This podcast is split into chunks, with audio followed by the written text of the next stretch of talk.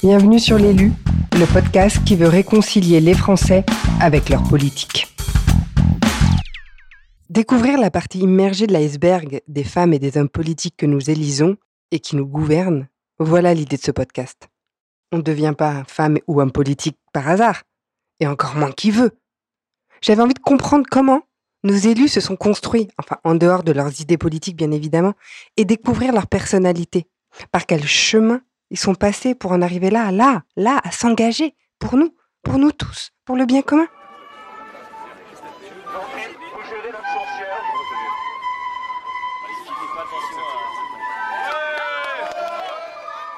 Bonjour Leïla Chaivi. Bonjour. Vous êtes une femme politique française. Vous êtes euh, députée européenne. Vous avez été élue en 2019. Vous êtes là aujourd'hui avec moi. L'idée, c'est de comprendre votre parcours, parce que vous êtes députée européenne depuis 2019, mais vous avez un long parcours de militante. Racontez-moi un peu. Alors, je vais faire la version courte. Euh, moi, j'ai commencé à militer au tout début. La première fois, c'était au moment où Le Pen était au deuxième tour en 2002, euh, le 21 avril 2002. J'étais étudiante. Et là, donc, j'ai commencé à militer bah, comme, euh, comme plein de gens, à sortir dans la rue pour appeler à ce que le Front National ne passe pas au deuxième tour. Puis en fait, ça a été un peu ma porte d'entrée vers l'engagement. Donc ensuite, j'ai fait du syndicalisme étudiant, mouvement altermondialiste, euh, un passage rapide à l'époque par une organisation politique, c'était en 2003, donc euh, avait lieu le, des, manifestations altermondialistes à l'époque, et euh, notamment le, contre-sommet du G8. Et à ce moment-là, j'avais pris ma carte dans une organisation politique et je m'étais dit juste après plus jamais, plus jamais, parce que l'expérience n'avait pas été vraiment très très concluante. Et ensuite, j'arrive à Paris en 2005 et pour un stage. Est-ce que vous êtes de Dijon euh, Je suis née à Dijon, mais en vrai, je suis. Enfin, il y a marqué euh, Dijon sur ma fiche Wikipédia, mais j'y suis restée six mois. Je suis plus toulousaine que ah, Vous êtes toulousaine Ouais, j'ai grandi à Toulouse. Vous avez un petit accent. Ah, c'est vrai, des fois on me le dit, ça fait plaisir. du coup, ça vous êtes toulousaine. En fait, vous avez vécu à Toulouse, vous êtes née à Toulouse euh, Non, je suis née à Dijon. J'ai dû rester six mois après, enfin, deux, trois ans en région parisienne avec mes parents. Puis après, mes parents se sont installés à, à Toulouse. À Toulouse, oui, où je suis restée. J'ai fait mes études là-bas. Et puis, je suis arrivée ici à Paris en, 2000, euh, en 2005, donc ça fait un petit moment quand même. Hmm, ça fait, euh, ouais, ça, oui, ça fait, ça fait un bail. Et pour revenir, en fait, votre engagement politique, il a commencé grâce à Le Pen? Euh, grâce on peut dire ça comme ça ben, en fait c'était la enfin c'était c'est la première fois oui on va dire que je que je me mobilisais dans la rue. Bon, j'avais participé à quelques manifestations avant études lycéennes, euh, euh, mais oui, c'était vraiment dans la date marquante. En fait, je me rappelle, c'est un peu le cauchemar. On est habitué depuis hein, à voir, à voir le, mmh. Rassemblement mmh. national au deuxième tour, mais là, j'ai cette image en tête là où on voit euh, Chirac, Le Pen au deuxième tour. Ça a été un déclic. Bah, ça a été un peu tout d'un coup le flip. On se dit que c'est pas possible de rester chez soi devant la télé, qu'il faut sortir dans la rue. Après, c'est plutôt en fait mais en fait, comme tout mon parcours militant, souvent ça s'est fait un peu de, de fil en aiguille en fonction des rencontres. Et là, il se trouve que ben, ceux qui organisent les mobilisations sont les syndicats étudiants, ce qui fait que ça me permet de mettre un pied dans les syndicats étudiants. Et ensuite, euh, j'ai continué de militer avec les syndicats étudiants, mais pas sur les thèmes euh, de l'extrême droite, mais sur les thèmes liés à la, à la situation étudiante, et puis ensuite euh, mouvement intermondialiste. Et donc en 2005, j'arrive à Paris, à la mhm. fin de mes études, pour un stage et euh, je participe à la création du mouvement des stagiaires Génération Précaire. Euh, donc euh, qui dénonce le fait que mm. ben, plein d'entreprises remplacent leurs salariés par des stagiaires. Donc là, on, fait, on met en place des, des, des actions sur un registre un petit peu original, parce qu'on se dit que si on fait des manifs, ben, personne va trop parler de nous, on risque de pas être très nombreux, et puis en fait, voilà, d'avoir même pas une, une petite brève dans la presse. Alors on décide à quelques-uns de débarquer dans des entreprises stagiophages, donc à forte consommation de stagiaires, ou dans des manifs, mais tous avec un grand masque blanc. Et en fait, on, met en place des actions qui, euh, euh, à pas nombreux, ont beaucoup d'impact médiatique et donc beaucoup d'impact politique parce que on met à l'ordre du jour des choses à l'agenda politique qui n'étaient pas jusqu'alors. Et ensuite, un an plus tard, avec des copains de Génération Précaire, on lance le collectif Jeudi Noir mmh. sur la question du logement. Donc même galère d'accès qu'on avait pour avoir un emploi, donc en devant passer par des stages, ben, même galère euh, pour avoir un logement. Et là, pareil, on utilise le même registre d'action. euh, on décide d'organiser des fêtes dans des appartements à louer, où en fait on, s'invite dans les visites euh, d'appartements et puis on débarque avec cotillon, mousseux, musique, et puis et puis voilà, on dénonce le fait que, que le logement soit devenu inaccessible même quand on travaille. Et ensuite, avec Jeudi Noir, on décide de réquisitionner des immeubles pour loger concrètement des gens. Et donc voilà, pendant pas mal d'années, j'ai été investi sur des, des collectifs qui était thématique, où on se retrouvait avec plein de gens qui votaient pas forcément la même chose, voire qui votaient pas forcément euh, du tout, et qui avaient pour particularité, déjà on aimait bien dire qu'il fallait prendre son pied en militant, que... Euh, que, vous, preniez votre pied? En militant, oui, complètement. Ouais, c'est quelque chose de très important. Euh, ouais, ouais. C'est d'être sur le terrain, d'être actif c'est de euh, en fait d'avoir une action concrète. euh, ben en fait je, je, enfin, j'ai toujours pensé que je mérite pas une médaille à, à, à, militer hein. moi je suis pas dans la logique. Vous savez il y a des militants des fois qui sont un peu dans la logique du, du sacrifice. On a l'impression qu'ils portent leur croix. Et euh, ben moi depuis cette époque de jeudi noir donc génération précaire puis ensuite il y avait eu l'appel et la pioche aussi euh, non, il y a le fait que, enfin, c'est quand on prend le plus son pied, quand on prend du plaisir, qu'on est le plus efficace. Et en fait, euh, personne m'a jamais forcé à militer toutes ces années. Euh, certes, j'ai une culture cinématographique pourrie. Euh, par exemple, parce que j'ai passé plus de temps à, à, militer, à passer mes soirs en réunion que, que au ciné. euh, mais c'est quelque chose que j'ai choisi et qui, que je l'ai fait par passion, comme d'autres vont avoir la passion de la photo. Et qui vous a amené à, à, la politique, qui vous a amené euh, à votre mandat de députée européenne aujourd'hui. Et à ma question aussi, pourquoi vous avez choisi la politique? Alors en fait, je l'ai pas vraiment choisi. Euh, s'est fait un petit peu au coup par coup. Donc, je vous disais, donc il y avait le mouvement sur les stagiaires, le mouvement sur le logement. Ensuite, on décide de s'attaquer à la, la, vie chère, donc d'organiser des pique-niques euh, dans les supermarchés. Mmh. À chaque fois, ce, genre d'actions sont à la fois des actions coup de poing, mais qui sont faites toujours en se disant il faut que la mémé devant sa télé se dise tiens ça pourrait être mon petit-fils c'est-à-dire qu'on on veut l'assentiment des gens l'assentiment euh, euh, de la population c'est les actions qui doivent être sympathiques enfin euh, ouais, il n'y a pas de violence, il n'y a pas de. Euh, il n'y a pas de violence, même si des fois on fait des actions qui ne sont pas forcément légales, mais en tout cas, voilà, l'idée est bien de toucher l'opinion publique. Et alors, à chaque fois, en fait, ce sont des actions qui ont la particularité donc d'être euh, d'être à objectif médiatique et dans le but d'alerter les politiques. Sur la question du logement, on veut un encadrement des loyers, par exemple. Mhm. Sur la question des stages, on veut un encadrement des stages. Euh, à chaque fois, à chaque fois, sur la phase de sensibilisation de l'opinion, ça marche très bien. tout le monde parle de nous, donc de notre sujet, hein, c'est l'objectif. Ensuite, du coup, on a rendez-vous avec les ministres concernés. Donc, euh, logement, on a rendez-vous avec Jean-Louis Borloo, ministre du Logement à l'époque. Euh, et à chaque fois, donc, on arrive avec des propositions.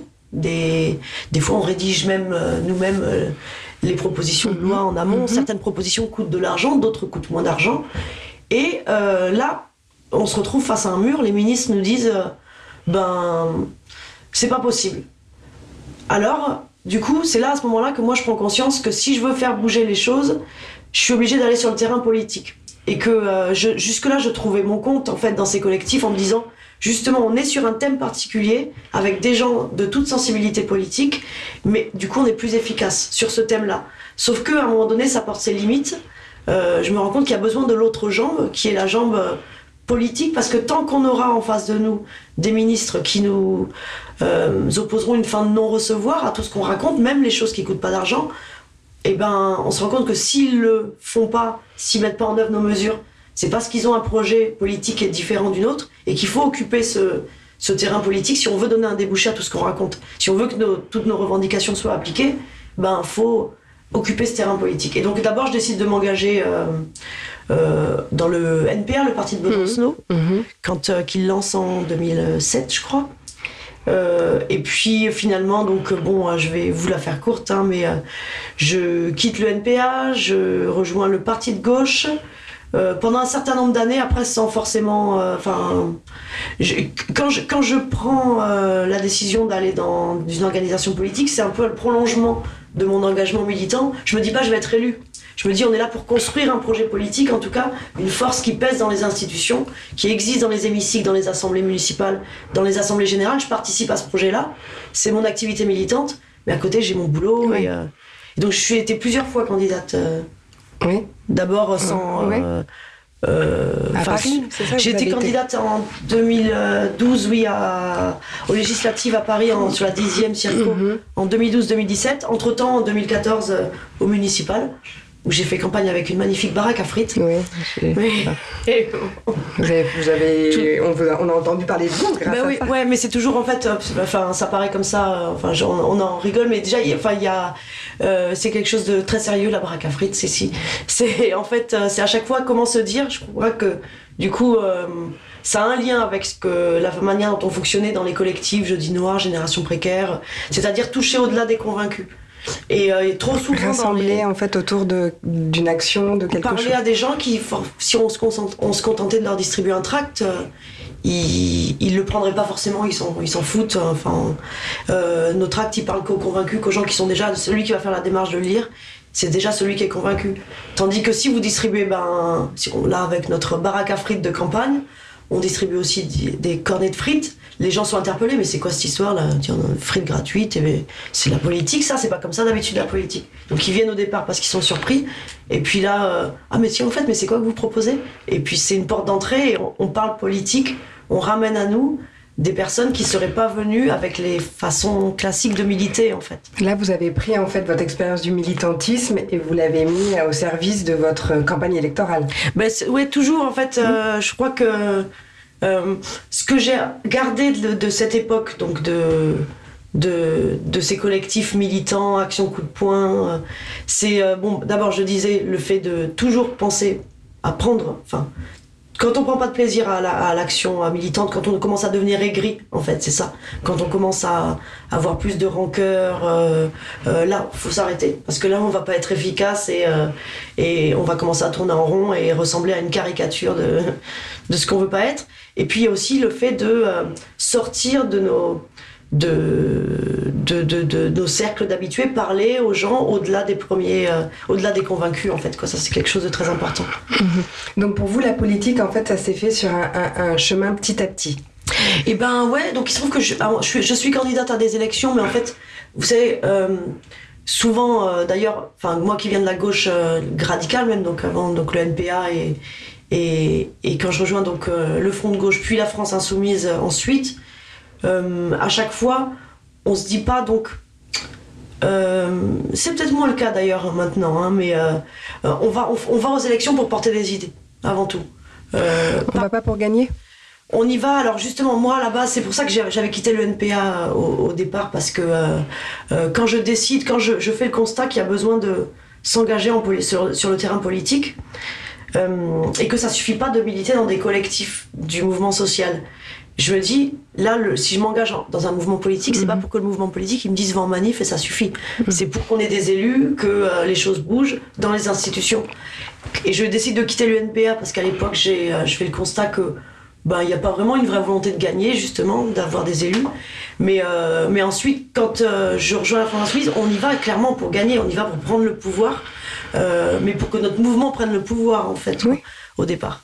Donc moi, plus, après, plus, en même temps, je vous dis ça, mais plus, donc plus, en gros, plusieurs élections où je suis sur des circonscriptions qui sont pas gagnables. hein. c'est pas, c'est, c'est, enfin, gagnable. C'est pas là où. euh, euh, Ah, donc vous saviez que vous alliez pas gagner. Alors justement, quelle est Mmh, votre relation à, à l'échec alors? Parce que qu'est-ce que vous avez appris de ces échecs? Qu'est-ce qui fait que vous avez évolué, changé? Ouais, et bah alors, enfin, même si en fait au départ on va sur des circonscriptions qui sont, qui sont difficiles, qui sont compliquées, forcément on se prend au jeu quand on fait la campagne. Et forcément quand on rentre dans la compétition de la campagne, Vous y croyez? a, et ben oui, en plus surtout qu'on a plutôt tendance, enfin vous faites euh, du porte-à-porte, vous distribuez des tracts, vous avez les gens à votre à frites qui vous encouragent, qui viennent en réunion publique, vous avez tout d'un coup, enfin voilà. Il y a une vous équipe, il y a une ferveur derrière vous vous. êtes porté ouais. par les trucs. Et même si euh, les sondages euh, vous mettent loin, loin, loin de gagner, vous dites toujours, en fait, au fond de vous, peut-être que les sondages, ils ont tort. Mais ça, c'était pareil quand j'ai fait les campagnes. euh, J'ai participé à la campagne de Mélenchon 2012-2017. Euh, forcément, enfin à un moment donné, sinon ça n'a pas de sens de le faire. On n'est pas des comédiens, on se déguise pas, on, on fait pas semblant, donc euh, donc on se prend au jeu. Et donc même si au départ, euh, pour vous prendre l'exemple 2017, moi j'ai fait une grosse euh, déprime euh, après, c'était 2017 ou, ou 2014. En tout cas, enfin quand euh, même si au départ vous savez que euh, vous n'êtes pas sur une circonscription euh, favorable quand à la fin euh, tout ça retombe et que euh, vous avez passé des semaines et des semaines euh, à mener la bataille, à mener le combat, et puis que vous avez mis tous vos congés, hein, parce que. Est-ce que vous vous travaillez à côté Oui, je travaillais vous à côté. Étiez fonctionnaire. Alors au départ, je travaillais les premières années dans le, dans le, j'avais des CDD dans le secteur associatif. Ce qui dit CDD dit entrecoupé de période de chômage ou. Parce que alors, j'ai vu que vous aviez fait, vous- en effet, vos études à Toulouse, vous avez l'Institut d'études politiques de Toulouse. Oui. Et, euh, et donc, euh, j'ai fait l'Institut d'études politiques de Toulouse. Je viens à Paris pour un stage au départ. Euh, je, au départ, associatif. voulais m'orienter vers le journalisme. D'accord. Mais finalement, j'ai changé d'avis. En Mhm. fait, de voir aussi que, ben, enfin, pour, pour différentes raisons, j'ai changé d'avis. Et, et ensuite, donc, disons que j'étais plus les premières années. j'ai tellement dans l'émulation des collectifs qu'on crée en arrivant, euh, en arrivant à Paris, donc Génération Précaire, puis Jeudi Noir, que euh, le métier, disons, c'était secondaire. En fait, il me fallait un boulot pour me permettre de payer mon loyer et de payer euh, de payer mon militantisme. Voilà, de payer mon militantisme. Euh, mais c'était pas la priorité quoi. Donc bon, j'avais des après j'ai toujours quand même et de plus en plus au bout d'un moment aspiré à un, travail dans lequel je m'accomplissais. Ce qui fait que par contre donc au bout d'un moment la trentaine approchant, euh, on commence à se dire oulala mais attends Leïla à chaque fois en fait tous les étés pendant que tes collègues ils sont en ils sont en, congé ben toi tu bosses parce que t'as mis tous tes congés dans la campagne euh, là, euh, tu vas avoir 30 ans, euh, les CDD, ça commence, ça, ça va bien là, mais essaye de te projeter un minimum au-delà des, des deux, deux prochaines années. Oui, Et- donc vous avez une remise en question à un moment sur. Ouais. Et donc je passe le concours d'attaché territorial à ce moment-là, donc pour devenir donc fonctionnaire territorial. Donc c'est là que je deviens, euh, oui, je suis devenue euh, fonctionnaire territorial en trouvant un, un métier où j'ai l'impression aussi de faire avancer les choses, de mettre en adéquation mes valeurs politiques. C'est très important pour vous. En fait, vous, vous êtes engagé dès le départ et vous avez toujours besoin, de, dans, dans votre boulot, d'être engagé. Bah euh, ouais, ouais, ouais, ouais, ouais, ouais, ouais, je me vois pas, oui, oui, je me vois pas bosser sur euh, quelque chose qui soit à 10 000 de, de, de mes valeurs. ouais, ouais. Donc là, vous arrivez à votre deuxième campagne électorale, vous faites un peu un bilan, vous avez, vous allez, vous avez le cafard, enfin, Ouais. vous faites une dépression. Qu'est-ce que, qu'est-ce qui se passe Qu'est-ce que vous vous dites? Eh ben, je me dis, chaque- enfin, ouais, après, c'est pas, c'est pas la première fois. Plusieurs fois, je me suis dit, j'arrête maintenant, je me concentre sur ma vie professionnelle, je me concentre sur mon boulot. Euh, je me l'étais dit, d'ailleurs, juste avant 2017. Donc, quand je passe le concours d'attaché territorial, je me dis, là maintenant, Leïla, ta priorité, c'est boulot. Allez, il est temps de grandir, hein, euh, construire une carrière professionnelle. euh, attends, t'as eu la chance de faire des bonnes études. euh, le militantisme, c'est fini. Puis en plus, on est dans une période qui est pas forcément enthousiasmante et donc encore une fois voilà quand il n'y a pas d'enthousiasme ben je considère qu'il vaut mieux ne pas y aller mais là il y a François Ruffin avec qui je m'entends très très bien qui m'appelle je me rappelle donc je venais d'être titularisé dans mon poste de fonctionnaire. Et puis il me dit tiens je vais monter un truc. Est-ce que ça te dit et là, hop, je remets le doigt dedans, je me refais embusquer, et là on crée une nuit debout, donc à ce moment-là, euh, qui fait que ensuite donc je remets le doigt dedans et donc je rem- une fois nuit debout fini, j'ai envie de continuer quand même à, à donner un débouché à tout ce qu'on a raconté euh, dans tous ces mouvements partout sur les places en France et donc je m'engage dans la campagne de Mélenchon. Alors que deux ans avant je disais euh, c'est fini le militantisme pour moi et je m'engage donc sur les législatives aussi. Je perds. Et là, pareil, donc je me redis, je change de. C'est un peu un cycle, mais euh, donc euh, j'ai un nouveau poste. Là, je me redis, bon voilà, maintenant on va se reconcentrer sur sa vie professionnelle. J'ai un poste en plus qui est pas trop mal de euh, chef de service dans une mairie. Je suis responsable de la, vie associative et de la citoyenneté dans une mairie. Je m'éclate, super boulot. je monte un peu en grade. En plus, enfin, j'ai une équipe encadrée. Et, et là, on me dit, bah tiens, il y a les élections européennes Qu'est-ce que tu vas faire? Là, je fais non, mais ça va, là maintenant ça suffit. Hein, moi, mettre tous mes congés euh, pour les élections, puis euh, ensuite euh, me donner à fond, puis après l'été attendre au bureau pendant que les autres sont en vacances. pff, non, ça va quand même, quoi. Là, ça fait, c'est bon, quoi. Et puis, sauf que là, on me dit, bah oui, mais là, cette fois, c'est différent parce que tu pourrais être sur un, un- une position gagnable, donc être élu, en fait. Première fois, en fait, qu'on Qu'il y a une possibilité vraiment. que, que de- concrètement en Mm. fait voilà que c'est pas que c'est a priori enfin voilà en gros on me propose euh, on me dit il y a de fortes chances euh, il y a un comité électoral qui va décider mais il y a de fortes chances vu ton parcours euh, que tu sois bien positionné et ce qui pour moi est pas forcément évident euh, à ce moment-là. Et donc je me retrouve troisième sur la liste de la France Insoumise pour les élections européennes. Porté par Manon Aubry Porté par Manon Aubry, Manon Aubry, Manuel Bompard. Mhm.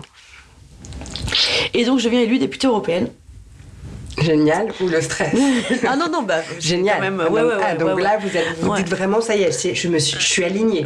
Ça y est, les, les- les- planètes se sont alignées, Ah, je suis là où j'ai ouais, envie d'être. Ouais, ouais. Après, c'est une sacrée expérience. Après, je- je- si je suis alignée, je pense que je pourrais être alignée à un autre, à un autre endroit, mais. euh, euh, Non, mais vous êtes quand même mais là. là, oui, c'est Oui, quand même sacrément. quelque- ouais. Ah, mais oui, oui, c'est quand Vous même sacrément. Enfin, être élu. Enfin, oui, oui, oui, oui, oui, oui, oui, être élu. Ah, ouais, ouais. Avec évidemment le, le. Dès le départ, on se dit, oulala, attends. Parce que mine de rien, c'est pas mal d'être, euh, d'avoir son boulot à côté de son militantisme. Ça permet aussi d'avoir euh, du recul sur ce qu'on fait au niveau militant, de pas être un peu toujours dans euh, la consanguinité cercle, permanente et, et d'avoir du voilà surtout quand je travaillais en plus dans des de villes de banlieue populaires à Paris Euh, donc là on se dit attention je vais être euh, à 100% du temps donc euh, élu faire ça à temps plein militaire C'est un plein métier, ça devient Euh, votre métier. ça devient ma fonction à temps plein. Ça devient ma fonction à temps plein. Après là vraiment je le vis comme une, euh, c'est une opportunité de dingue. hein. C'est une, une chance euh, folle. Euh, ça dure 5 ans. Il faut que je donne le maximum. Il y a des gens qui ont voté pour moi. Euh, je représente un mouvement. On n'est pas très nombreux à avoir été, à avoir été élus sur ce poste. Donc euh, il faut faire en sorte que durant cette période-là, ben, euh, j'ai rien à regretter après quoi. Que j'ai pu, faire avancer les choses euh, au maximum.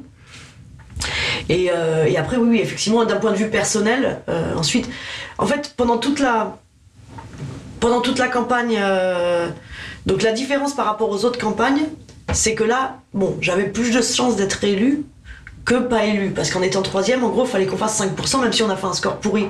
À la fin, on a quand même fait les 5%. Au départ, on pensait faire 10, 15, enfin. Donc, il fallait 5% pour que je sois élu. Et donc, c'est très très bizarre de se dire à la fois, donc attends, euh, en fait, en gros, euh, la, chose la plus probable, euh, c'est que après-demain, je sois élue députée européenne. Et en fait, jusqu'au dernier moment, je me disais, il va, forcément, c'est pas possible, il va se passer un truc. euh, Vous y qui- croyez pas. Vous aviez Non, peur, je me vous disais- aviez peur d'y Ouais, croire. mais même au point que je me disais, même, euh, ouais, il peut m'arriver euh, un, accident de voiture. Ou, euh, mais, mais il va y avoir. Enfin, il, il y a un truc, c'est pas possible en fait. C'est pas possible. Et- Et pourquoi C'est pas possible. Mais je sais pas, en fait, c'est Est-ce que c'est votre, façon- votre construction personnelle qui fait que vous aviez peur d'atteindre vos rêves ou ce dont vous avez vraiment envie ou... Euh, ben, c'est toujours peur d'être déçu peut-être en fait donc euh, de se dire euh, bon bah euh, Donc vous préférez vous dire préfère, c'est pas voilà, possible, c'est ça, c'est sûrement en fait. ça va pas sûrement- ouais, Ouais. D'accord. mais, plus- mais, mais- même enfin ouais ouais ouais ouais ouais ouais peut-être pour, pour- de peur d'être déçu ou euh, ouais, ouais, peut-être une part de stress aussi hein, de Mhm. Et oui, oui, une part de stress. hein, et puis après, mais bon, c'est c'est quand même voilà, c'est c'est c'est énorme, c'est une sacrée opportunité. Euh. C'est dommage que ça a été un petit peu gâché au début par le Covid. On a eu six mois de mandat normal où on nous montre, regarde ce que c'est que d'être un député, une députée européenne et hop, tiens, ça t'a plu, on te l'enlève, tu restes chez toi confiné. Mm. Mais bon, voilà, ça n'a pas duré longtemps. Puis en plus, on va pas, ce sera indécent de se plaindre euh, quand Et puis c'est reparti même. hein. Ouais, Ouais. c'est parti complètement. ouais. Et alors, je reviens. Alors, en fait, donc aujourd'hui, qu'est-ce que ça représente la politique dans votre vie? Est-ce que c'est une passion, un métier ou c'est un sacerdoce? Euh, alors en fait, bah, déjà pour moi la, la politique, euh, il y a la politique et il y a le fait d'être élu en fait. C'est pas parce que si demain je fais plus cette fonction euh, d'élu, pour autant, je- enfin je j'ai fait de la politique avant d'être élu. Je suis élu que depuis 2019. Euh, je pense pas qu'il faille. Enfin, la politique souffre trop de, de gens qui sont élus toute leur vie. hein. J'en vois moi certains au Parlement européen disent je suis élu depuis 30 ans. 30 ans. Enfin, c'est et donc je pense pas qu'il. Enfin, c'est- aussi pour ça que les gens vont plus voter, c'est parce qu'ils se disent que la politique appartient à une, une caste. Euh, et donc il faut que ça tourne. Puis c'est plutôt sain que ça tourne. Que c'est une fonction où à un moment donné il faut faire le maximum pour euh, faire bien les choses. Et. euh, mais euh, ça, c'est pas donc pas un métier. Après une passion, ouais, évidemment, évidemment. euh, mais disons que est-ce que c'est la passion de la politique ou militantisme? Je pense que c'est en fait le militantisme. Enfin, c'est c'est comment on, on- Mais Vous pensez pas que le militantisme c'est politique? Oui, oui, complètement, justement, Mm. ouais. C'est pour ça que je, je- est-ce que c'est le- la politique est englobée dans le militantisme ou est-ce que euh, c'est euh, Ou le militantisme est englobé dans la politique, Ouais, ouais, ouais, ouais, ouais, ouais. Mais en tout cas, disons, si on veut employer d'autres mots, c'est comment, bah, nous, à notre petite euh, échelle, euh, en, toute humilité, eh ben, euh, on, on- est utile à faire en sorte que les choses bougent dans le bon sens, quoi, à faire le maximum pour que, notre action participe à ce que ben, après les choses soient allées dans le bon sens. Quoi. Mhm. Mhm. Et, et- et au final, en fait, au début, qu'est-ce qui vous a vraiment poussé à vous engager à devenir militante Est-ce que vos parents étaient militants? Est-ce que c'est ce besoin d'être dans l'action, de faire bouger? Pourquoi? Parce Alors, que vous auriez pu faire? autre ouais. chose, vous auriez pu... euh, Bah alors je, peux, je pense, enfin là, il y a, y a de, y a, je, je- enfin je vais, je pourrais répondre. euh, ce qui est vrai, hein, le, le- le constat des injustices, des inégalités, ce qui est, total, ce qui est totalement vrai, hein, c'est Mhm. le sentiment que c'est c'est insupportable et que, et que, et que on pourra pas se regarder dans un miroir si on fait rien. Mais je crois qu'il y a aussi une part complètement égoïste euh, que, que, que j'assume complètement. Et euh, il me semble que hum, c'est un peu le prolongement de la crise de l'adolescence. C'est-à-dire que quand on, on, on arrive à l'adolescence, bon, bah, on se rebelle contre l'autorité qu'on a en face, c'est les parents, mhm, qui euh, nous- tout d'un coup nous apparaissent comme un carcan mhm. horrible euh, dont il faut s'émanciper. Et euh, on cherche comment c'est possible de s'émanciper à 16 ans. Ah bon, je ferai la demande quand j'aurai 16 ans. Enfin, voilà. Et ensuite, finalement, le, le, dans cette crise d'adolescence, en fait, l'autorité, tout d'un coup, c'est plus les parents, mais c'est les profs, le système scolaire. Donc là, on devient délégué de classe. Et en fait, c'est comme une boule de neige, en fait, délégué de classe. Puis ensuite, on arrive euh, à la fac.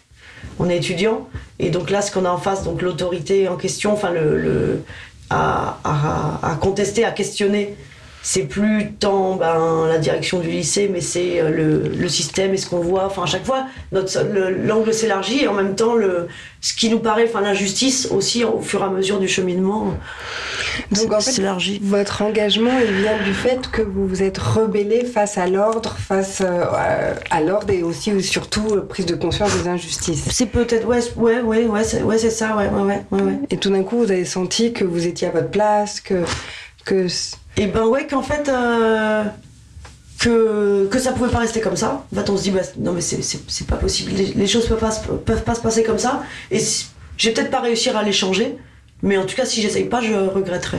Mhm. Et. Et c'est vrai qu'on se lance sans, sans, sans se dire, bon, bah, je- forcément, je vais, je vais y arriver, je vais gagner. Mais en tout cas, si je le, je- j'essaye pas, ben, euh, j'ai pas envie là de, de me dire euh, après, bah, tiens, j'ai laissé passer ça, j'ai rien fait, j'ai fermé ma gueule et, et, et les choses sont restées comme avant. Et d'ailleurs, souvent, en fait, euh, c'est. C'est des. C'est quand, c'est quand on fait les actions euh, euh, tête baissée en fonçant, sans se poser de questions, et ben que on arrive aux plus grandes choses et que c'est le plus efficace. Je pense que j'aurais pas fait grand chose si je m'étais posé trop de questions. Mhm. Parce que je peux être aussi assez flippée, en fait, euh, finalement. euh. Et donc, euh, là où, par exemple, je sais pas quand. Donc, on organisait des pique-niques en supermarché il y a quelques années. Donc, ça consistait à contester les marges excessives de la grande distribution et la baisse du niveau de vie. Et là, encore une fois, plutôt que de distribuer des tracts devant Carrefour, on s'est dit, bah, pour parler à plus de gens, on va aller manger gratuit chez Carrefour. On va prendre donner rendez-vous tous les derniers, premiers, derniers samedis du mois euh, au rayon à midi, au rayon euh, fruits et légumes de Carrefour et au signal. Donc, on, on a notre tableur passé qu'on a pris dans les rayons. On, on étale la nappe, euh, les fruits et les légumes, on invite les gens à venir manger avec nous. Et en fait, là, juste avant de faire cette première action, alors, il y a de la musique aussi, tout ça, toujours dans une ambiance sympa. hein, Vous aviez pas ça. peur de faire ça? Ah ben, en fait, au départ, quand, quand euh, on je dis, bon, bah, tiens, je vais organiser ça, je me rappelle euh, un copain, Manuel Demer, qui est d'ailleurs maintenant devenu fonda- directeur des études de la Fondation Abbé Pierre, mais copain de Jeudi Noir qui me dit, là, que je vois la veille, qui me dit, mais tu vas finir en garde à vue, là, t'es Mm. t'es consciente, tu vas finir en garde à vue. Et là, je pense que si j'avais beaucoup réfléchi, en fait, je l'aurais pas fait. Mhm. Parce qu'il me dit, je me rappelle, il me dit ça quand même là. D'un coup, je commence à flipper, mais je, direct, je, fais, je me dis, tiens, un peu, un peu en mode kamikaze, en ouais, fait. Vous, vous y allez, quoi. oui, et en fait, finalement, ben, on se lâche, on y va, on le fait. Et euh, il y a une espèce de grosse adrénaline. Et en fait, c'est génial. Il y a les caissières qui nous applaudissent en partant. euh, on, on range tout en partant, tout ça. Enfin, on fait euh, à partir de là. euh, encore une fois, enfin gros gros succès. euh, Les gens dans les supermarchés Zader, ils viennent vous voir ou il y en a ils sont certains un peu qui pensent. Ah non, au contraire. Ils étaient. Enfin, c'est- ça euh, enfin, super étonnant. Bon, il y en a certains qui pensaient qu'un peu qu'on était une animation de supermarché, je crois. je me rappelle d'une petite dame. Euh, je peux prendre des fraises là J'en ramène. chez- Non, non, madame, mangez sur place. Sortez pas avec, parce que je vous le donne. Que... Mais euh, puis on explique, on, enfin, on fait en sorte d'avoir le, le discours à côté euh, politique, mais qui du coup passe. Et c'était mais, et- enfin, merveilleux. Non, les gens étaient ah oui c'est oui c'est vrai j'en ai marre ouais les pâtes ça augmente tout- tout- tous les mois je peux plus acheter de la viande là parce que vous avez vu le prix euh, vous avez bien raison vous avez bien raison et donc en plus ça au niveau des images ensuite quand vous avez bon ben euh, les euh, images au JT ou euh, qui disent où il y a des gens qui disent ah bah oui mais ils ont raison ah oui c'est eux les voleurs. Les voleurs c'est Carrefour et, et, et les caissières qui appla- qui applaudissent. C'est mille fois plus efficace qu'un meeting euh, qu'un dis- qu'un discours politique en fait. Et du coup euh, et au final pour une action qui. qui des, fois- il y a eu course-poursuite avec la police euh, en sortant des. Ce que je veux dire, on vous, on Supermarché. vous sorte la, la, la sécurité des Ah, supermarchés, ils doivent être un peu. Parce que leur boulot, c'est Ouais. quand même que tout se passe bien. Ouais. Donc j'imagine qu'ils sont pas très Non, ouais. ravis de votre Ça dépend. venue. Des fois, alors, à chaque fois, on a quelqu'un qui est chargé, qui était chargé d'amadouer les vigiles et euh, vous mettez quelqu'un qui présente Ah. bien, qui va l'amadouer, qui va lui offrir un, petit- un crocodile ou une fraise tagada. Et... Mais, euh, mais donc ça marche pas à tous les coups.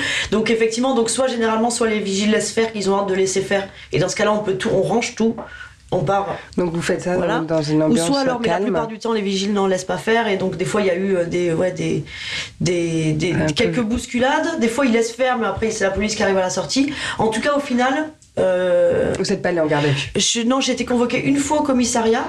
On rêvait d'une plainte. hein. On rêvait d'une plainte de Carrefour. Ça nous aurait permis de faire le procès public de la grande distribution.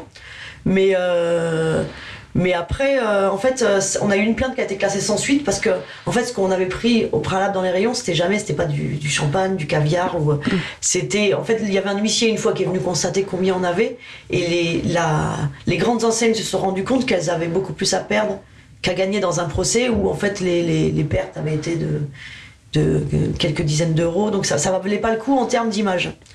Ça valait pas le coup. Après, peut-être qu'aussi c'était plus facile de faire ce genre d'action à l'époque.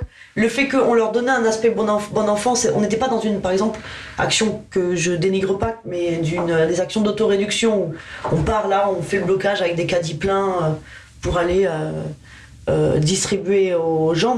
Enfin, à chaque fois, c'était plus du symbolique et puis toujours vraiment action coup de poing, mais bon enfant, ambiance bon enfant en fait, c'est vraiment ça.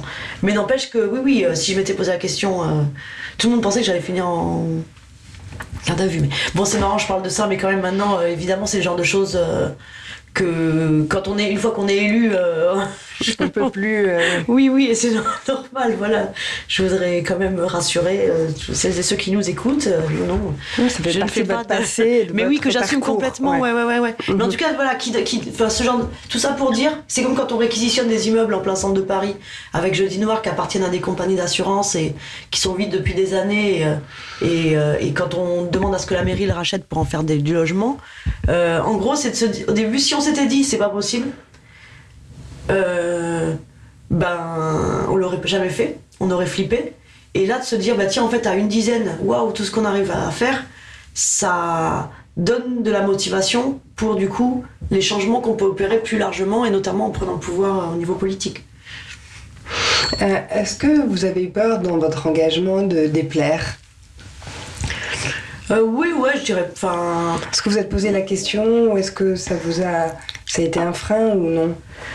Alors, en fait, je crois que de.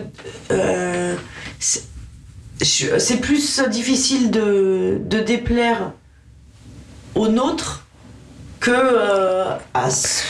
Enfin, dé- dé- déplaire, déplaire. déplaire, aux, déplaire aux puissants, déplaire aux, aux, euh, aux patrons de Carrefour, justement, comme je- quand je parlais de. de de, de ces actions-là, euh, déplaire à ceux à qui, euh, déplaire à nos adversaires, en fait, c'est pas, c'est, ça fait partie du jeu. En fait, si l'inverse serait bizarre, Il n'y aurait pas de combat ça voudrait dire ce en fait moment-là. oui ça voudrait dire qu'on n'est pas crédible et que euh, voilà mais euh, mais par contre euh, oui des fois déplaire mais par exemple justement quand je racontais que quand j'arrive moi dans une organisation politique et que euh, je dis euh, c'est pourri là votre acte euh, enfin c'est pareil hein. maintenant aujourd'hui je dirais pas du tout les choses de cette façon là mais quand j'arrive peut-être avec une forme un peu d'arrogance hein, d'ailleurs hein, je, je me rends compte que les gens aient pu penser que c'était assez arrogant d'arriver de dire c'est débile là votre acte personne les lit ce qu'il faut faire c'est des actions coup de poing maintenant et puis donc on déplaît forcément quoi on déplaît mais, mais disons que l'objectif moi à chaque fois je, quand je déplaisais j'étais j'étais mal finalement parce que ce que je cherchais là-dedans, c'était plus à interpeller qu'à déplaire en fait. Quoi. Donc, euh, est-ce qu'on a peur de déplaire euh, ça, ça, arrive. Alors quand ça arrive, évidemment, on se dit bon ben voilà, on s'en fout, faut assumer tout ça, mais je dirais pas que c'est quelque chose d'agréable. Mmh, mmh. Et euh, justement, alors quelle est votre relation à la méfiance, à la réprobation que vous pouvez susciter dans votre euh, bah, ça dépend sur les euh, sur la, réprobation en fait il y en a beaucoup sur les réseaux sociaux mhm. sur notamment sur Twitter qui est très très très très très violent euh, et au point que donc moi-même je ne tweete quasiment pas vous avez pris du recul vis-à-vis de ça? Oui, ouais, parce qu'en fait, au point où on se demande si la formulation, là, si on a mal formulé quelque chose, et eh ben, euh, on va se prendre un torrent d'insultes. Euh, ou, euh, enfin, c'est super, super violent, quoi. Moi, la dernière fois, j'ai fait une intervention au Parlement européen en, en, traduisant, en imaginant si ça se passait dans la rue. En fait, ce qui se passe sur Twitter. Mhm. Salope, connasse, va te faire. Enfin, je sais pas. Non, en fait, on se parle pas comme ça dans le monde réel, mais sur Twitter, les gens se parlent vraiment comme ça. Alors même si on prend du recul, on se dit euh, euh, bon ben voilà, faut mettre une, une distance. Forcément, des fois, enfin moi, des, fois, donc Christophe, mon collaborateur qui s'occupe de la de la de la communication, mhm. justement, euh, des fois me dit par exemple, non mais là, va pas, va pas sur Twitter parce que ça m'arrive plusieurs fois où il y a ce qu'on appelle les shitstorms, les tempêtes d'insultes. Ah, et, euh, et, des fois, c'est vrai qu'on y va et à la fois, bon, on se dit, c'est pas vraiment moi. Enfin, en, fait, c'est pas vraiment moi parce qu'ils me connaissent pas. Mhm. Euh, oui, c'est ce que vous représentez plus que vous. Mais, mais ça, ça vous touche quand même, c'est compliqué. Ça peut, oui, oui, oui, ouais. C'est compliqué à gérer. Ouais, après, je, vais pas non plus. Euh, ça va pas m'empêcher de dormir, mais c'est pas agréable, c'est pas pour ça qu'on fait ça, quoi. Je pense que justement, en fait, ce qui porte. Enfin, si, si on fait ça, mine de rien, c'est aussi parce qu'on a plutôt envie d'être porté, d'être soutenu par les gens. Et là, vous voyez, là, lundi soir, j'étais à Besançon pour euh, un meeting de campagne, là. Et, euh, à l'inverse, quoi, d'avoir 700 euh, personnes qui qui vous dit qui sont d'accord avec vous, vous sentez que ce que vous racontez, ben c'est ça qui vous porte. C'est voilà, évidemment plus que mm. beaucoup plus que la réprobation. Mm. Ouais. La réprobation, c'est un peu le dommage collatéral. Oui, Enfin, avec. oui. mais aujourd'hui, c'est vrai que les réseaux sociaux, c'est compliqué parce que je pense pas qu'il y a quelques années, on en avait autant. Euh, ouais. Euh... C'est l'anonymat en fait. Je crois que enfin le, le, fait que les gens mm. puissent proférer des choses de façon anonyme, bah, du coup, ils vont se permettre. Euh, c'est un peu le défouloir, quoi. Donc on est le, le, le, le punching ball. Après, voilà, je pense. Enfin, je veux, je veux aussi relativiser. Donc, à la fois dire que bon, c'est le dommage collatéral, faut l'accepter, faut l'assumer. Que je pense que les gens, justement. Euh, je me dis, des fois, il y en a qui sont euh, hyper insultants. ça m'est arrivé de voir des gens, des espèces de trolls sur les réseaux sociaux, une ou deux fois, et de les rencontrer dans la vraie vie, et c'est des gens tout, adorables. Ah oui. Ah, Donc j'essaye de me dire ça, des fois je me dis, bon, ils se comportent comme ça parce que c'est Twitter, mais il faut zapper. Et puis je pense qu'il y en a qui ont, qui ont subi aussi un peu plus. Euh, Après, il y a aussi les stéréotypes. Par exemple, maintenant, euh, quand, je vais, quand je vais faire un plateau télé et par exemple qu'il va y avoir un sujet, alors, euh, police ou je sais pas ça va parler du voile par exemple mm-hmm. et que il se trouve que bon bah souvent les, quand c'est les plateaux télé où vous avez les sujets deux heures avant donc il se trouve qu'il y a ça, enfin c'est pas moi qui ai demandé à intervenir mmh. là-dessus, mais à chaque fois je sais que quand je vais euh, parler de ces sujets, j'ai beau avoir les propos les plus mesurés, euh, on va me renvoyer euh, à mes origines en disant bah, celle-là qui rentre dans son pays.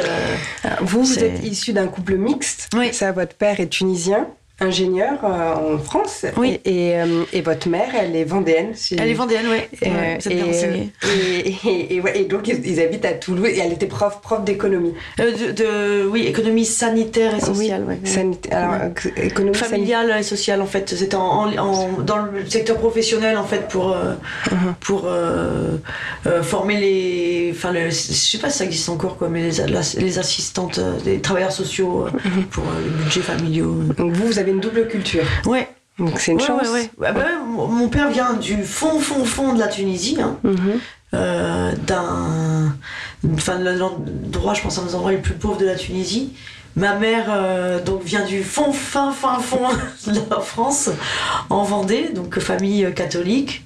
mon père, donc famille musulmane. Ils se sont rencontrés en France. Et bon, bah, enfin, oui, j'ai une double culture. J'ai forcément beaucoup plus une culture française. Hein. J'ai grandi en France.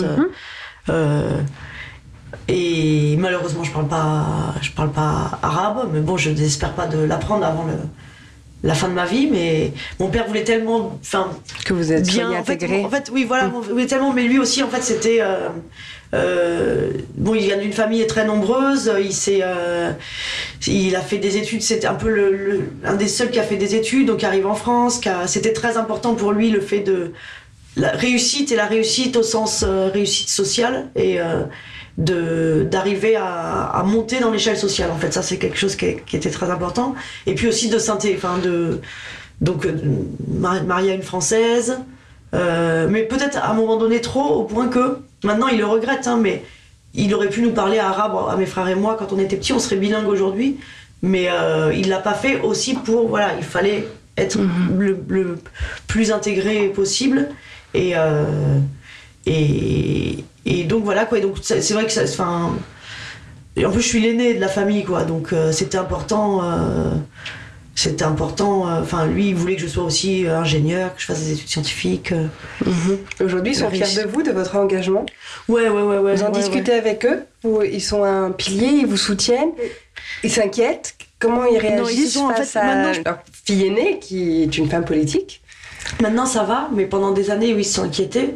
Euh, donc, euh, donc mon père, donc moi j'étais l'aîné et euh, mon père avait des, grandes ambitions. Il fallait que je fasse une grande école. En gros, c'était, regarde-moi d'où je viens. Euh, j'en suis arrivé là. Donc toi, maintenant, tu arrives de plus haut. Donc tu dois, voilà, on compte sur toi. C'était un peu la, pression sur les épaules. Fallait que je sois la première de la classe à l'école primaire. si j'étais deuxième, c'était pas bien. Et puis euh, après, bon ben voilà, au moment où la crise d'adolescence arrive, du coup, ça, c'est des choses qui, en fait, c'est contre-productif. Mmh, mmh. Donc euh, quand euh, mon père me dit va faire un bac scientifique, bah du coup, je lui dis bah c'est quoi l'opposé? Non, on va faire, on va pas faire un bac scientifique. Et après, en plus à ce moment-là, je suis pas vraiment, peut-être un petit, un petit peu petite bourgeoise en fait, quoi, parce que euh, je, me suis aperçue plus tard de la chance que j'avais eue, justement. Euh, de, quand je vois en plus mes cousins, mes cousines en, Tunisie qui n'ont pas du tout eu la même chance euh, que moi, je me suis aperçue plus tard du luxe que c'était que de rentrer à la maison et puis de, de, de pouvoir faire ses devoirs, d'être logé dans des bonnes conditions, enfin d'avoir comment je me suis aperçue plus tard en fait de ce que je devais à ce que mon père avait fait avant quand il était sorti justement de la Tunisie, mais à ce moment-là, c'est un petit peu, on, on, s'en aperçoit pas oui, c'est normal. Mmh, ouais, ouais. Donc du coup, euh, ben, j'ai, donc j'ai fait quand même, euh, euh, enfin pendant plusieurs années, disons que ça oscillait entre déception par rapport aux grandes attentes qu'il avait. Par exemple, bon, typiquement, je, suis en terminale, je, c'est un peu anecdotique, mais je fais une demande pour aller en, en hippocagne. Je suis pas prise pour aller en hippocagne. Et du coup, là, grosse déception euh, dans la famille. Mon père qui me dit Bon, bah, puisque c'est ça, ça fait plusieurs années que tu veux aller faire fille au père en, en Irlande, et eh ben, je t'autorise parce que de toute façon, ça ou aller à la fac, en gros, c'était toujours euh, entre fierté, déception, fierté, déception. Enfin, pas la honte de la famille non plus, quoi, mais fierté, déception. Et, et après, en même temps, juste après, il y a le bac. Donc, moi, j'étais dans un lycée ou euh, qui était pas c'était le lycée de la zone où, euh, enfin qui dépendait de la carte scolaire où mes parents habitaient quoi. Et pas mal de gens d'ailleurs mettaient des options euh, chinois à leurs enfants pour leur éviter d'aller dans ce lycée qui avait mauvaise réputation. Sauf qu'à l'époque ben le bac était le même pour tout le monde. Et il se trouve que moi avec ce, ce, ce lycée-là, j'ai 15,4 euh, de moyenne au bac. Donc je sais que mon bac à l'époque vaut la même chose que le bac de centre-ville. Quoi. Alors que juste avant, j'ai pas été prise en, en hippocampe. Mais là, donc à ce moment-là, ah bah tiens, je suis à nouveau la fierté de mon père. Mais ensuite, enfin disons que ça aussi est tout le temps quand je commence à militer, quand je suis étudiante. Là, c'est mais qu'est-ce que tu perds ton temps? Attends, j'ai pas fait tout ça pour ça.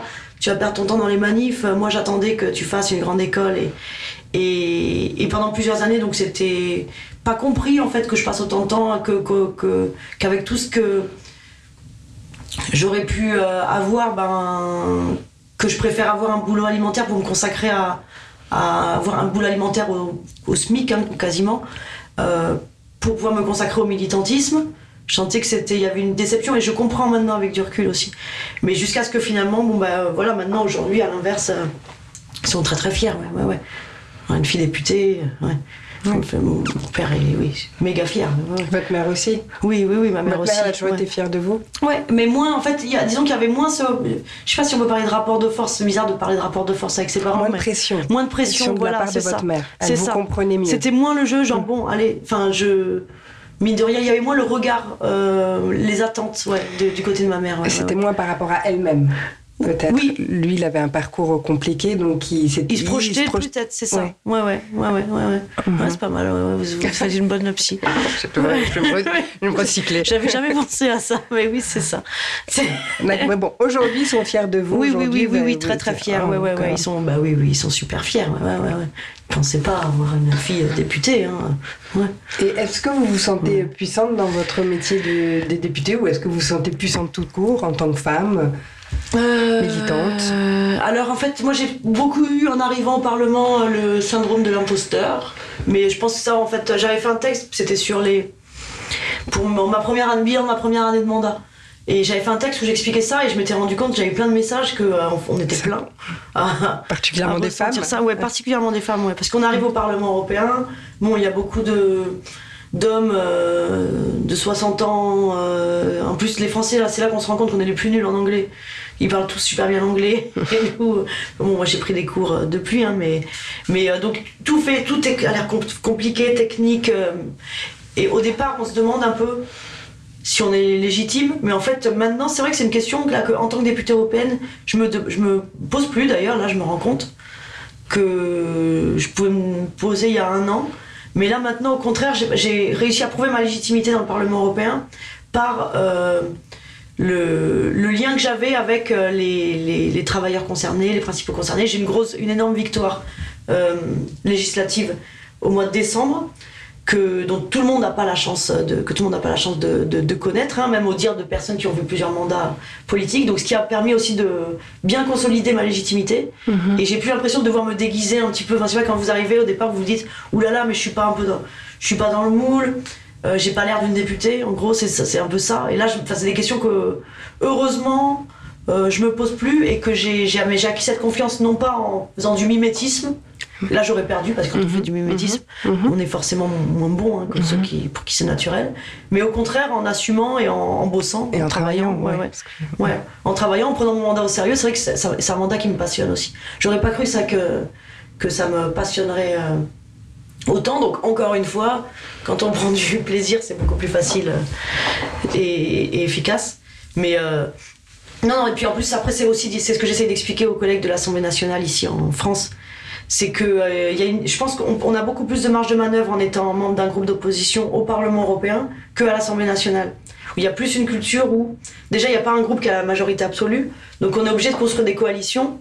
C'est pas chacun dans son couloir en fait, comme, mais on est obligé de trouver des alliés dans les différents Travailler groupes. ensemble. Ouais, ouais, ouais. Et il y a forcément, en plus, avec les différences de nationalité, on arrive des fois à trouver, euh, à trouver des alliés chez des groupes qu'on dont on soupçonnerait pas. Et donc ça, c'est intéressant. Ça, ça, on a. Il y a plein de défauts, évidemment. Le Parlement n'a pas le droit d'initiative législative. Enfin, il y a plus tout un. Bon, euh, je suis très, très, très critique euh, sur plein d'aspects. Mais au niveau du travail parlementaire, je crois que, ouais, on peut plus faire bouger les choses. Enfin, c'est- assez, assez passionnant. L'amour, pour vous, Ouais. quelles conséquences, euh, quelles sont pour vous les conséquences de l'amour? Les conséquences de l'amour? Euh, ben, on Vous êtes la seule personne qui a pas peur de cette question parce qu'à chaque fois on me Ouais, regarde, il y a les yeux qui sortent en disant mais quelle horreur Je vous trouvais très détendue Oh, ça j'ai l'air, intérieurement. je sais pas. Les conséquences, bah, les conséquences, euh, bah, Ça- déjà ça fait du bien. Ça fait du Mhm. bien. On est l'amour, euh, c'est, on est, je trouve que ça C'est donne, agréable. ça donne la patate, c'est Mhm. agréable, ça donne une euh, bienveillance parce qu'on parle de l'amour, l'amour, euh, le couple, mais pas uniquement en Ah fait. oui. Le- Ça peut être un engagement. que- L'engagement, c'est de l'amour. C'est ça, il en faut. Et, euh, et, et, et ça pose un cadre de bienveillance et, donc ça fait du bien. Après, c'est vrai qu'après l'amour, euh, voilà, il y a aussi l'amour passionnel, et donc euh, là c'est pareil, hein, que dans le couple ou, euh, ou à l'inverse. politique. Ouais, ça peut aussi, du coup, tout d'un coup, nous nous rendre aveugles sur certaines choses, nous pousser à prendre des décisions irrationnelles. je crois que voilà, on a tous et toutes vécu des histoires d'amour passionnel où après, quand c'est fini, on se dit mais qu'est-ce que j'ai été débile. Et, et ben c'est un peu pareil je crois, en, ouais, dans, l'engagement. Et après. Euh, Et après, c'est ce qui vous construit aussi. Ouais. Euh, ouais, c'est ce qui me construit. Est-ce que c'est quelque chose qui se construit à côté En fait, je sais pas. Enfin là. Euh, enfin là, moi, je suis en, je suis en couple avec quelqu'un qui est pas du tout militant et. Il n'est pas du tout dans la vie politique. Non. Et et en fait, c'est aussi c'est compliqué des fois, hein, c'est compliqué hein, euh, quand euh, on est à fond et que on va avoir des discussions politiques ou des fois on va, du coup pas être sur la même longueur d'onde. Mais après c'est aussi euh, bon bah comme un cocon où justement tout d'un coup on est plus surtout plus maintenant que je que je milite à temps plein. Donc où j'ai pas le boulot avant voilà on a le militantisme, le boulot, les potes militants, les potes pas militants et donc là, en fait, ça se réduit parce que mon boulot et mon militantisme, c'est la même sphère, que ça prend beaucoup de temps. Donc la vie sociale, la vie sociale avec les potes non militants, en fait, euh, elle s'est vachement réduite parce qu'il y a moins de temps hein, pour, euh, pour la mener. Donc c'est important, en fait, que le. Ben, enfin, il y, a des, y a des aspects positifs, il y a pas mal d'aspects positifs à avoir son couple en dehors de ça, quoi. Un mhm. peu, dans sa mhm. petite bulle. Est-ce que vous pratiquez un sport? Eh ben, il faut là. le sport fait pas partie de votre vie. Euh. Non, mais alors, euh, moi, je, suis un peu. Euh, comment dire Là, ça fait des semaines que je dis, il faut que je me remette, il faut que je retourne à la salle de sport. Ça fait des semaines. Je l'ai passé d'habitude, généralement au mois de décembre. Enfin bon, c'est au mois de janvier que je m'y mets après les excès du mois de décembre, mais là, là, ça sera toujours pas mis. J'espère, ouais, ouais, ça arrive vite. mais, mais, mais, du coup, après, par contre, ça m'arrive par période quand je vais me mettre au sport, je suis un peu excessif des fois quoi c'est à dire que je vais y aller je vais y aller tous les jours je vais courir à fond je vais euh, mhm. mais le problème c'est que je devrais être un peu moins excessive et plus régulière sur la durée mhm. quel est votre discours intérieur qui face à l'adversité fait que vous baissez pas les bras? Que vous continuez à vous battre, que vous continuez, que vous voyez, vous avez, euh, malgré vos hauts, vos bas, vos échecs, vous avez continué sur votre parcours euh, de militante, de femme politique. Qu'est-ce qui fait que vous vous accrochez bah, peut-être déjà suivre un peu, il y a un truc de. Euh, euh, suivre son instinct, en fait. Euh, parce qu'en fait, mine de rien, quand je regarde mon parcours maintenant avec du, recul, donc si je regarde mon parcours militant, donc c'est, on va dire, 15 ans, mais j'avais rien. Enfin, je me suis pas dit dès le départ, tiens, dans 5 ans, il faut que je sois là, ou dans 6 ans.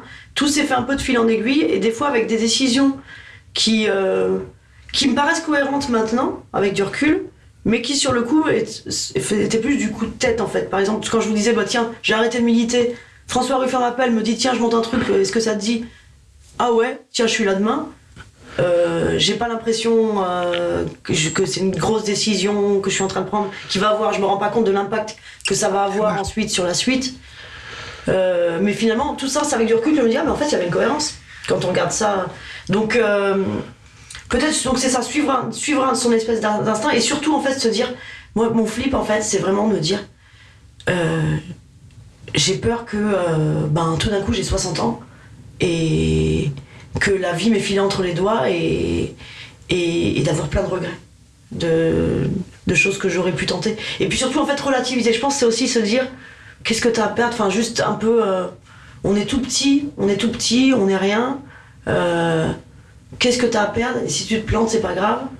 Et à la fois je dis ça, mais c'est un peu des fois la méthode Coué. Hein. C'est-à-dire que je vais être très très très flippé quand, euh, quand je vais devoir prendre, je sais pas, la parole en public. Des fois, je vais. Ou, euh, là, je parlais des, des, actions, le nombre de fois où j'ai fait des actions euh, militantes un petit peu, où il fallait prendre son courage à deux mains. Donc à la fois j'ai un espèce de flip, et en même temps, d'un autre côté, c'est comme si on a deux voix dans la tête, l'autre voix qui dit aussi bah allez, rien à foutre. Enfin, qu'est-ce qu'on a à perdre? Et on, va le regretter après, sinon, allez, on fonce. Vas-y, ouais. Mm. Vas-y, lâche pas. Euh, mm. Ok. Fon- Fonçons, et puis, enfin, c'est pas grave, si t'es pas la reine d'Angleterre, si tu te rates, euh, ça va pas. C'est bon, ça va pas traumatiser l'humanité. Qu'est-ce qui vous pousse à vous dépasser? Je sais pas, est-ce que se dépasser comment Se dépasser, bah, en fait, à, à travers toutes vos actions, vous vous dépassez, vous, allez, Ouais. vous avez peur, vous allez plus loin que ce que vous pourriez avoir à choisi, un petit boulot euh, planqué. Non, vous êtes toujours Mm. allé plus loin, en avant, continuer. Qu'est-ce qui vous anime? Qu'est-ce qui fait que. Est-ce que c'est cette, euh, voilà, ce, ce sens de l'engagement? Bah, Est-ce c'est- que c'est ouais. l'amour? Ben, que- Il y, y, y y a la question, il y a les valeurs forcément, les- de se dire tiens, euh, qu'est-ce que, enfin les valeurs, donc euh, quelles valeurs doivent guider mes actions au quotidien? Il y a le- les gens, les le, le collectif, parce qu'en fait c'est beaucoup de choses. Là, on, a- on, parle de moi là depuis tout à l'heure là, mais euh, mais en fait tout tout tout tout ce que j'ai fait dans mon parcours militant et encore aujourd'hui, donc avec mon équipe au Parlement, c'est euh, collectif. C'est aussi des, des gens où euh, tout d'un coup, enfin vous, vous avez l'impression que vous êtes capable de soulever des montagnes alors que peut-être que toute seule j'aurais j'aurais pas fait et Donc c'est le collectif Ouais. qui vous a, Ouais, qui entre vous a autres, porté, ouais ouais qui ouais vous ouais, pousse, ouais. euh, euh, liberté, égalité, fraternité. Euh, si vous deviez en choisir qu'un, lequel vous choisiriez? Pourquoi? Liberté égalité fraternité ben, le problème c'est que l'un va pas sans l'autre hein, euh. juste la liberté si on n'a pas déjà les moyens de mettre en œuvre euh, sa liberté, des moyens d'exercer sa liberté qui soient les mêmes pour tous, ça n'a pas trop de sens. Mais juste l'égalité. euh, Enfin, je crois que ces derniers temps, en fait, c'était sur, c'est surtout le mot liberté, mais ça, je pense, euh, comme, euh, comme plein de gens au sortir de deux ans de Covid ou. euh, on, a dû faire des attestations pour aller faire pisser son chien. enfin, je crois que les restrictions, je crois que là, ce qui, ce qui, ce qui résonne plus de façon individuelle chez euh, les uns et les autres, c'est euh, la volonté vraiment de, de, de liberté, de retour à la liberté. Mais en même temps, euh, aussi, il y a aussi, enfin non, je, je dis ça, mais jamais les inégalités sociales ont été aussi, aussi fortes. Et puis c'est aussi dans ces moments de crise que euh, se révèlent et s'exacerbent les, inégalités. Donc la question de l'égalité est très très importante. Et la fraternité, en fait c'est tous les trois. Peut-être c'est fait exprès qu'ils soient tous les trois ensemble. Mais euh, fraternité, euh, fraternité c'est important. la fraternité aussi, euh, la fraternité entre les peuples, avec les Ukrainiens, la fraternité au sein d'un groupe, la fraternité au sein d'une même famille politique. La fraternité au Parlement européen, où en fait là aussi je découvre quelque chose que j'ai qui, est, assez exaltant, c'est on est un groupe où euh, c'est comme les groupes à l'Assemblée nationale, sauf que donc nous dans chaque groupe au Parlement, il y a des gens de tous les pays de l'Union européenne, et c'est dingue de voir que on, on va pas parler la même langue, mais on va exprimer la même chose, et qu'il y a donc une, euh, une, une fraternité de visions communes et euh, qui, qui s'exerce, qui existe à l'échelle européenne, c'est c'est assez passionnant tout ça, donc liberté et égalité et fraternité. Vous gardez les trois. Ouais, Bon, ouais, ouais, Avec vous, on choisit pas. Bah, euh, si vraiment faut choisir, bon, bah, on pioche hein, au hasard, mais non, les trois, c'est pas mal. Le bonheur, comment ça se résume pour vous? Le bonheur. euh, Alors là, c'est pareil, hein, c'est euh, à l'échelle individuelle ou, euh, ou collective.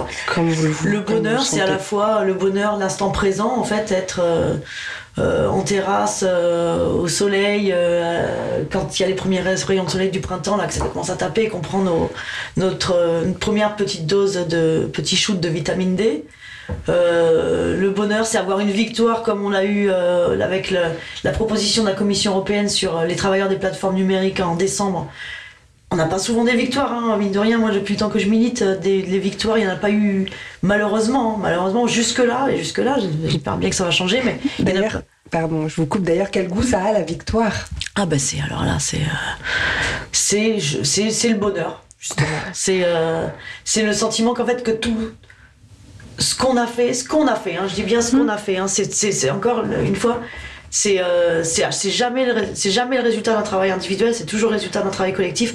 C'est le sentiment que ben euh, ouais, on peut pas. Je pense c'est- le meilleur des accomplissements en fait quoi. C'est que tout ce qu'on a fait, ben voilà, ça a été utile. Le plan a marché. On est on est arrivé à nos fins, on a gagné. Enfin c'est euh, la joie, l'exaltation. Enfin c'est assez génial. hein. Et on se dit oh là là, j'aimerais que ça dure toute la vie en fait. Et puis, euh, ouais. Et puis, du coup, ça motive pour en avoir d'autres.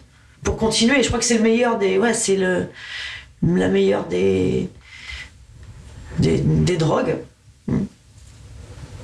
Et puis, voilà, quoi, le bonheur, sinon. euh, c'est à la fois à la fois des choses en fait c'est à la fois des choses comme ça euh, euh, des victoires politiques collectives mais c'est aussi des choses individuelles enfin je crois que le, par exemple le bonheur quand on était tous quand, les restos étaient fermés c'était un repas au resto enfin voilà c'est des choses aussi simples comme ça euh. Hmm. quand euh, le bonheur quand il neige et qu'il fait moins 10 c'est d'être euh, sur une plage enfin mais ça, c'est des choses très, très, on va dire, euh, bon, bassement euh, indi- indi- individua- individualistes, individuelles. Et, euh, mais, euh, mais je pense que c'est important d'avoir les deux, quoi. C'est... Après, c'est vrai que c'est quand même pas. Enfin, ouais, il y a, il y a les petits bonheurs. Et puis là, quand je, quand je parle, enfin, le- la, la- la victoire qu'on a obtenue au Parlement européen en décembre, quand même, ça, c'est, c'est quand même un niveau dessus, ouais, en vrai. À quoi rêvez-vous? Ou est-ce que vous avez réalisé votre rêve déjà? Bah, je sais pas, j'en ai eu. j'ai pas eu un rêve, il me semble, quoi. Mais euh, j'ai des rêves différents. Euh, là, bah, ce que je vous disais, c'est-à-dire que quand, euh, quand on est confiné, enfermé chez nous, euh, en télétravail, on rêve d'être au bureau. euh, de, de, de- Donc on rêve de- toujours à ce qu'on n'a pas. Ouais, en fait. souvent, ouais. En fait, on rêve, ouais. En fait, j'ai l'impression, ouais, ouais, ouais, ouais. On, enfin, on, rêve, on rêve souvent ouais, à ce qu'on n'a pas ou à ce qu'on n'a pas encore eu. Euh, moi, par exemple, là, je vais avoir quasiment 40 ans. Euh, j'ai jamais voulu me marier. Et là, je veux me marier. Je, vais- je vais me marier au mois de juillet. Génial, bravo, Euh, merci. génial. Ouais, alors que vraiment, même avant, enfin, moi, euh, vous m'auriez dit ça il y a 20 ans, c'était. Enfin, à la fois, je voulais pas, puis en plus, c'était le cadet de mes soucis, c'est le cadet, mais alors là, je me dis, tu te rêves de te marier, mais ça va pas. Enfin, non. C'est... Et là, si, en fait, tout d'un coup, à 40 piges, j'ai jamais euh, voulu ou me préoccuper du fait d'avoir des enfants, et c'est. La veille de la ménopause presque que euh, là tout d'un coup euh, je ça commence enfin ouais je me dis tiens j'ai Vous avez envie de construire des- ouais, tout d'un coup, alors que ça, c'est ça, construire, par exemple, construire une famille, ça n'a jamais été un rêve. Et là, tout d'un coup, là, tiens, peut-être c'est parce que je l'ai pas, ou parce que, je sais pas, j'ai un peu du retard dans ma tête, mais que ça devient tout d'un coup quelque chose dont, dont j'ai envie. Je rêve, après, on va, on va rêver, euh, je rêve, je rêve de la victoire de Jean-Luc Mélenchon demain, demain à l'élection présidentielle, que les gens se prennent en main, que, que, que, que ce soit pas euh, l'extrême droite qui soit devant, mais que euh, ce soit des valeurs de solidarité, de justice sociale, que les gens, euh, qu'on arrive à changer vraiment, voilà, qu'on arrive à, reprendre nos affaires en main comme d'autres peuples l'ont fait un moment, comme la France l'a aussi fait un moment dans des périodes révolutionnaires. Et il y a ça, mais je veux aussi rêver de. C'est ça, quand on d'avoir des congés, enfin de, de, de, de revoir des vieux potes, enfin ouais c'est pas avez mal plein de, de choses, ouais, ouais, ouais. Je vais rêver, ouais, c'est- je sais pas si- C'est pareil, il y a différents peut-être niveaux de, de, de rêves, mais je des rêves ou des envies, je sais pas si des fois euh, deux se, se confondent, ouais, ouais. Merci. On finit sur Bah, avec cette plaisir. note, sur vos rêves. Merci beaucoup. Merci à vous. Merci d'avoir écouté ce podcast. Pour prolonger le plaisir, n'hésitez pas à nous suivre sur Instagram ou sur Twitter et bien sûr à liker si vous avez aimé le rendez-vous.